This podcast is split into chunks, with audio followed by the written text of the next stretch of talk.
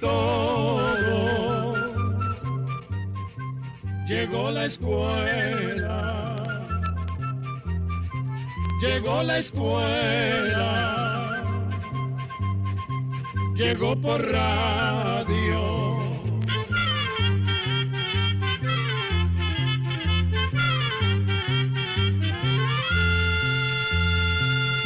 Oigamos la respuesta.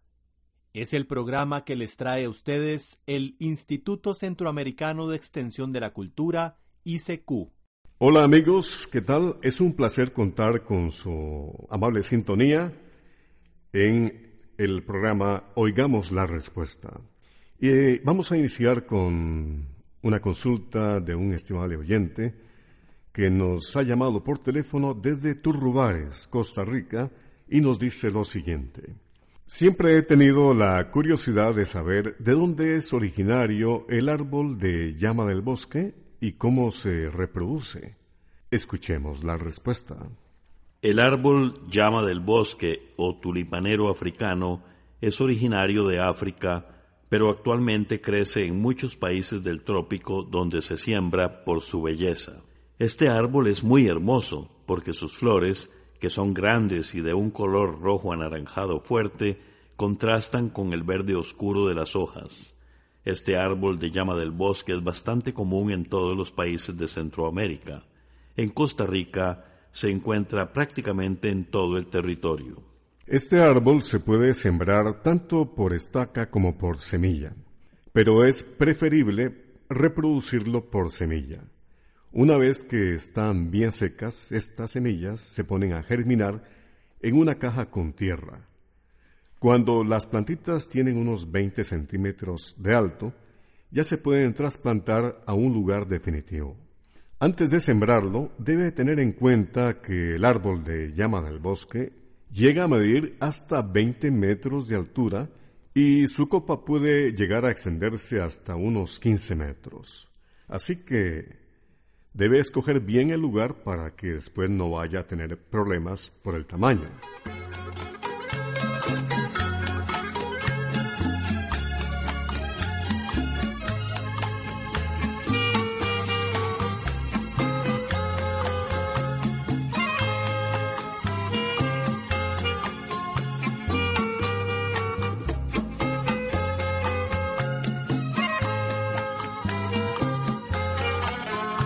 Que luchar si lo nuestro es prohibido, enreñido por leyes y moral. Triste amor como es el nuestro es un castigo, querernos tanto y hoy tener pues que dejarnos. Triste amor como es el nuestro es un castigo, has llegado muy tarde a mi vida. Se ensañan con mi amor, me dan tu olvido no te culpo, yo sé que te he perdido. También sé que no podré olvidarme de este amor, de esas noches que aún viven en mi mente. Y aunque sé que lloraré, no sé dónde pararé. Te he perdido yo y te borro de mi mente. Y aunque sé que sufriré, no te buscaré.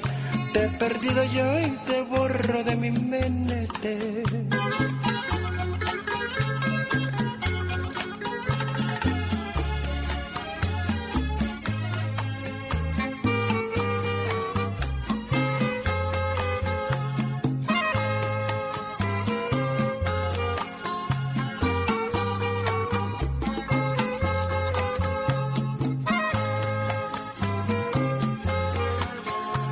Ensañan con mi amor, me dan tu olvido. No te culpo, yo sé que te he perdido. También sé que no podré olvidarme de este amor, de esas noches que aún viven en mi mente. Y aunque sé que lloraré, no sé dónde pararé. Te he perdido yo y te borro de mi mente. Y aunque sé que sufriré, no te buscaré te he perdido yo y te borro de mi mente. Ay, amor, pobre amor, te he perdido yo y te borro de mi mente. Ay, amor, pobre amor, olvido yo y te borro de mi mente. Ay, amorcito, pobre amor. Desde Copán, Honduras, un oyente nos escribe y pregunta, ¿cómo puedo hacer para distinguir a simple vista una estrella de un planeta? Oigamos la respuesta. Los planetas son astros que dan vueltas alrededor del Sol y no tienen luz propia. La luz que los planetas reflejan es la luz que ellos reciben del Sol. La Tierra, por ejemplo, es un planeta. Las estrellas, en cambio, sí tienen luz propia. O sea que ellas sí pueden brillar sin necesidad de recibir luz de otro cuerpo celeste. Entre las estrellas tenemos, por ejemplo, el Sol, que es la estrella más cercana a la Tierra. Por lo tanto, una de las diferencias entre las estrellas y los planetas es que las estrellas tienen luz propia y los planetas no. Las estrellas se ven como parpadeando y su borde no es liso. En cambio, los planetas se ven como una bola con bordes lisos a través de un telescopio. Otra diferencia es que las estrellas a simple vista se mantienen fijas. O sea que si una estrella sale al norte, siempre la vemos salir por ese lado, aunque con diferencias según las estaciones. Mientras que los planetas sí cambian de posición y, por lo tanto, no siempre se ven en el mismo lugar.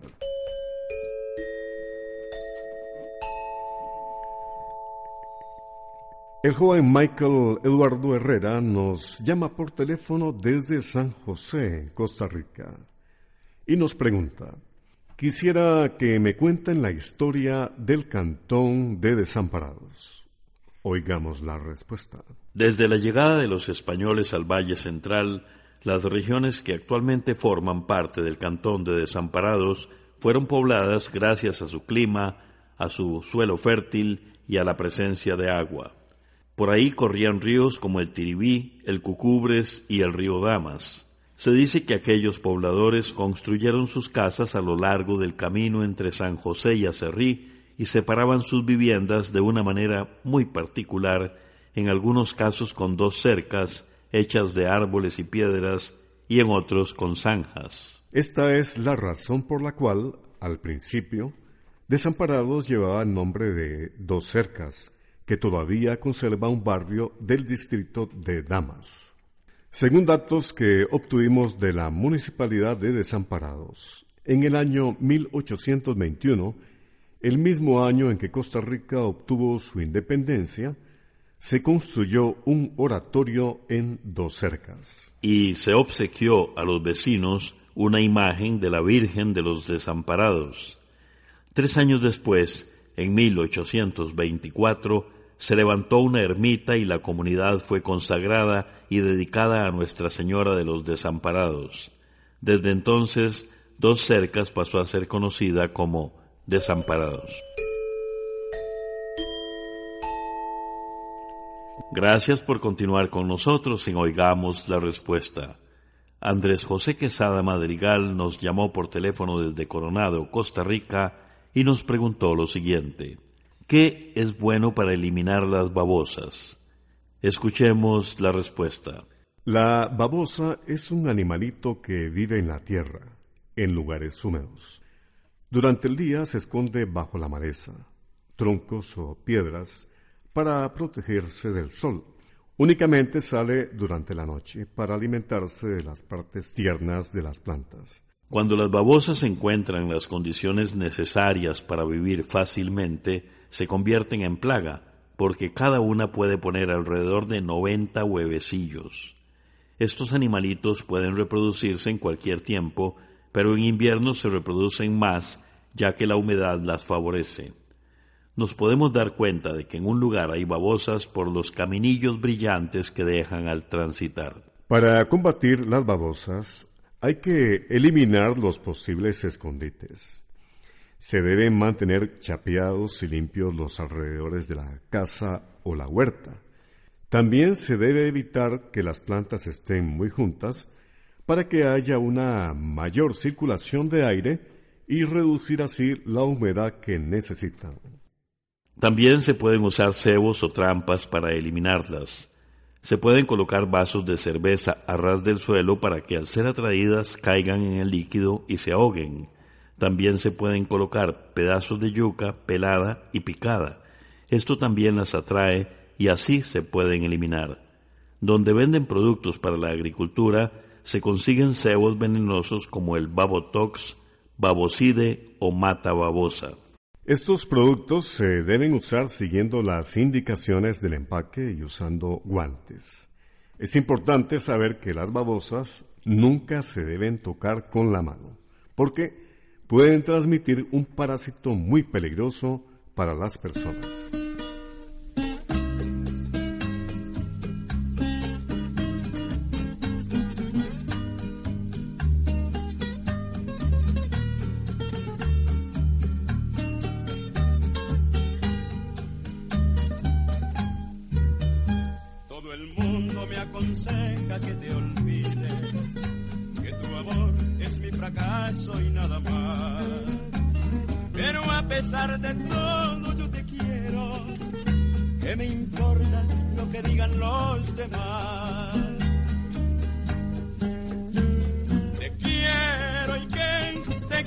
Aunque tú seas mi fracaso y aunque destroces mi alma en mil pedazos. La dicha de mi vida está en tu amor. Te quiero y que te quiero con todito el corazón. Y si el mundo es un juez que me condene, en tus brazos hallaré mi salvación.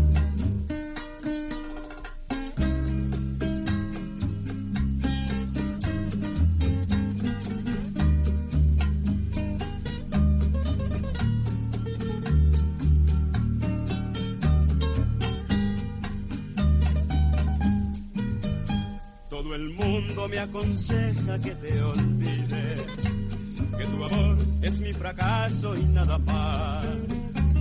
Pero a pesar de todo yo te quiero, que me importa lo que digan los demás.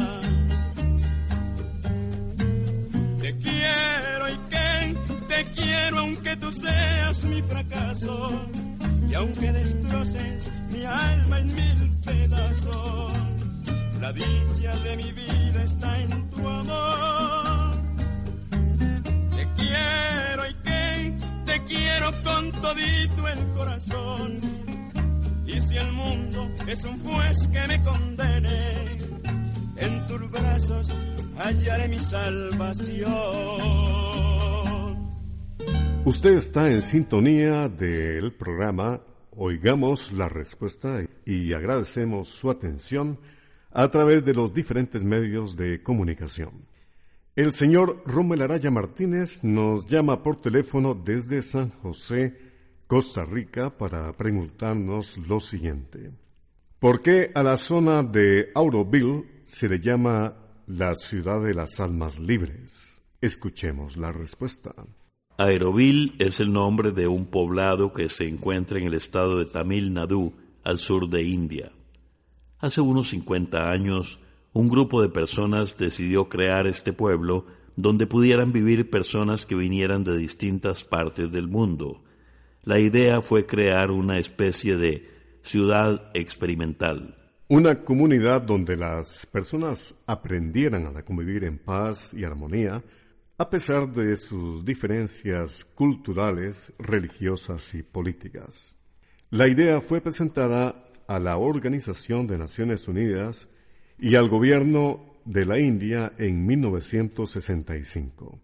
Un año después, la Organización de las Naciones Unidas para la Educación, la Ciencia y la Cultura, también conocida como UNESCO, acordó aceptar y asistir este proyecto que es único en el mundo. En esta ciudad no hay una religión definida, pero sí se promueve la espiritualidad a través de la meditación y de actividades que acerquen más a las personas por lo que las une que por lo que las diferencia.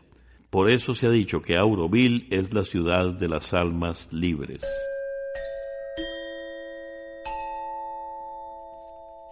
Desde Pavas, San José, Costa Rica, un oyente pregunta, ¿de qué se trata el efecto de sanación o ponópono?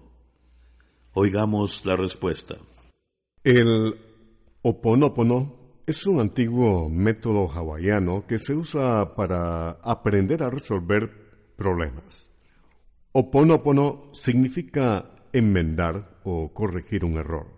Y de esto mismo se trata este método de sanación, de hacer una limpieza mental y física a través de la reconciliación y el perdón. Esto para que la persona encuentre de nuevo la paz y el equilibrio. El Oponopono no trata de buscar culpables, sino más bien de limpiar todos los recuerdos y emociones negativas que hemos sentido al experimentar algún conflicto. Se trata de aprender a perdonarnos y perdonar. Es necesario entender que cada uno tiene la responsabilidad de la manera en que reacciona ante cualquier situación o conflicto, porque de cada uno depende lo que se piensa y estos pensamientos van a provocar lo que sentimos y cómo reaccionamos, que es lo que causa intranquilidad o falta de armonía. Por lo tanto, lo que se debe hacer es asumir esa responsabilidad para ir limpiando o eliminando esos pensamientos negativos. Según este método de sanación, no es necesario pedir perdón directamente a las personas con quienes hemos tenido problemas, porque Conforme se van borrando de nuestra mente esos pensamientos negativos, igualmente se van borrando en la mente de la o las personas con quienes tuvimos el conflicto. Porque según el Oponopono, todos estamos conectados por el pensamiento, que es como un hilo invisible de energía. Un ejercicio sencillo consiste en repetir las veces que sea necesario lo siguiente. Lo siento, perdóname, te amo, gracias. De esta manera vamos eliminando todos esos pensamientos y sentimientos que no nos dejan tener tranquilidad. Vamos soltando esa especie de nudos que impiden que tengamos paz con nosotros mismos y con los demás. Así que este es un método que sirve para recuperar la armonía en nosotros y con los demás. Otra de las preguntas que nos llega a través de las redes sociales, esta vez por el Facebook, es de un estimable oyente que nos escribe desde Madrid, Nicaragua. Y nos dice, hola, me gustaría que volvieran a escribir lo que publicaron en el almanaque Escuela para Todos del año 1994. El artículo hablaba sobre el choque de un cometa con Júpiter. Escuchemos la respuesta. Los cometas son astros que están formados por polvo, roca y hielo y viajan por el espacio impulsados por la fuerza de atracción de otros astros. Entre el 16 y el 22 de julio del año 1994, alrededor de 21 pedazos del cometa Shoemaker-Levy 9 chocaron contra la atmósfera de Júpiter, el planeta más grande del sistema solar. Los astrónomos de todo el mundo estaban muy emocionados, ya que era la primera vez que iban a poder observar a través de sus telescopios algo como esto. Se dice que al entrar a la atmósfera a gran velocidad, el primer pedazo del cometa provocó una enorme explosión y se vio cómo se levantaba una bola de fuego de unos 1800 kilómetros de alto y dejó una mancha negra en Júpiter del tamaño como de la mitad de nuestro planeta. Y así, sucesivamente, con cada choque se producía otra explosión y otra mancha. Estas manchas se pudieron observar durante meses hasta que se desvanecieron en la atmósfera.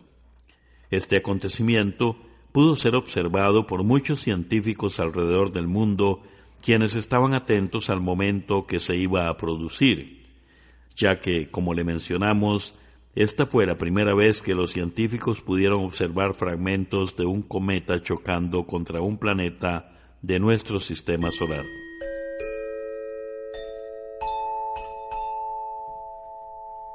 Esta pregunta nos la hace un oyente desde la ciudad de Punta Arenas en Costa Rica. ¿Cuánta sangre puede donar una persona y en cuánto tiempo se recupera la sangre donada? Oigamos la respuesta. La cantidad máxima de sangre que puede donar una persona es de 450 centímetros cúbicos, que son casi dos tazas. No se recomienda donar más de esa cantidad. Esa sangre se recupera en un día, aunque las células rojas de la sangre se llegan a reemplazar completamente en unas cuatro a ocho semanas. Es por esto que se recomienda dejar pasar dos meses antes de volver a donar sangre. Por lo general se dice que los hombres pueden donar sangre cuatro veces al año y las mujeres tres veces al año, siempre y cuando se trate de personas jóvenes que se encuentren en buen estado de salud.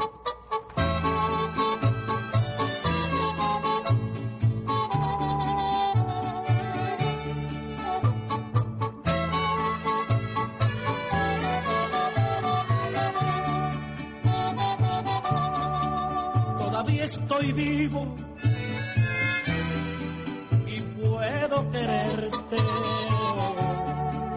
Aún me quedan fuerzas para respirar.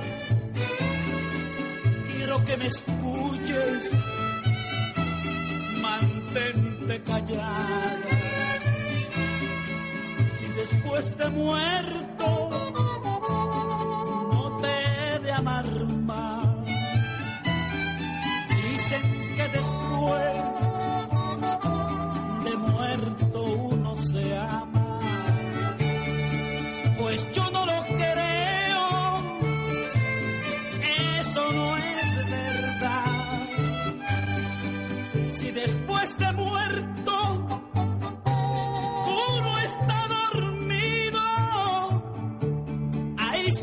se olvida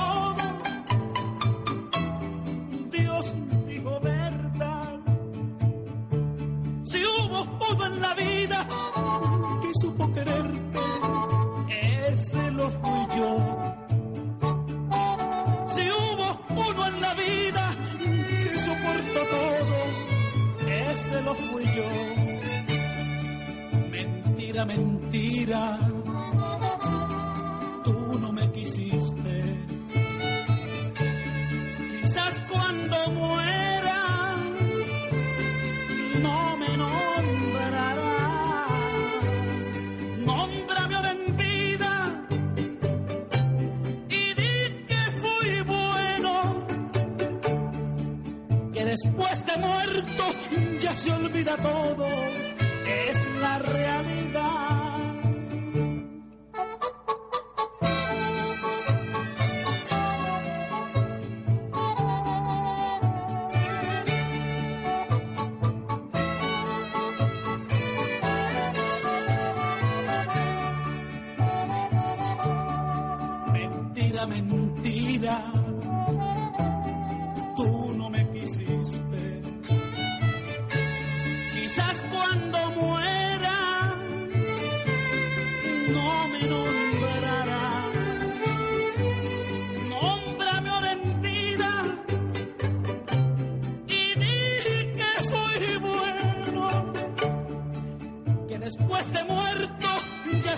Todo, es la realidad.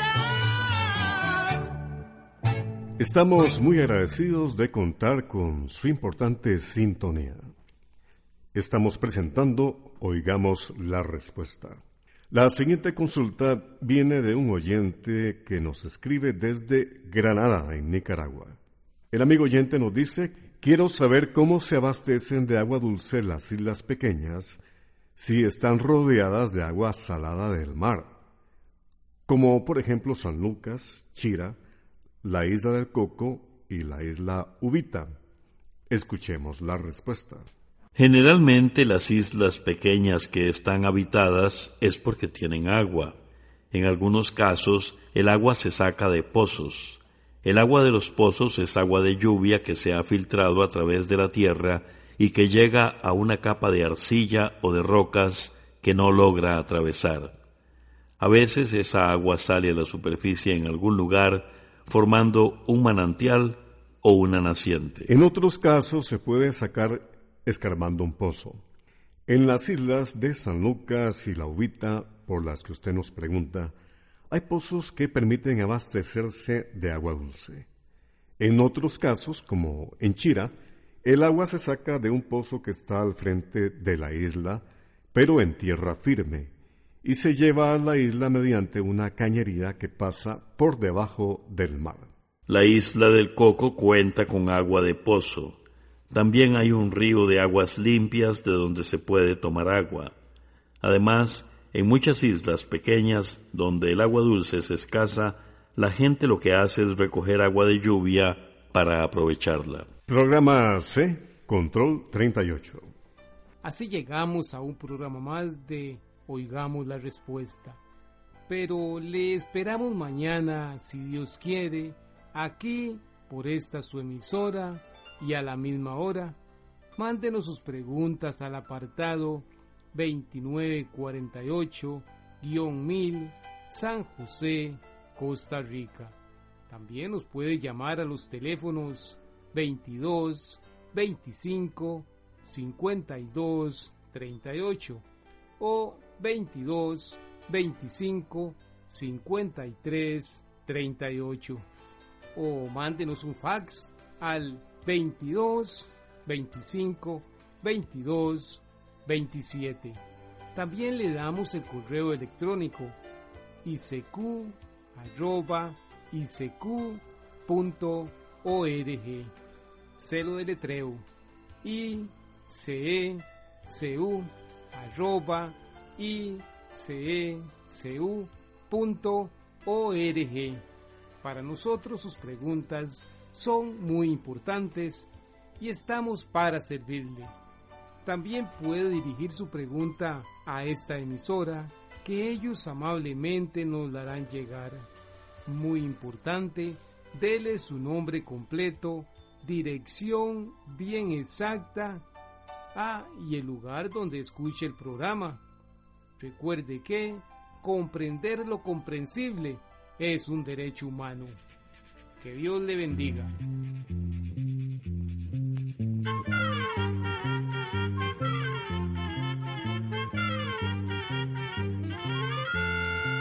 Llegó el momento despedirnos. Se va a la escuela, se va cantando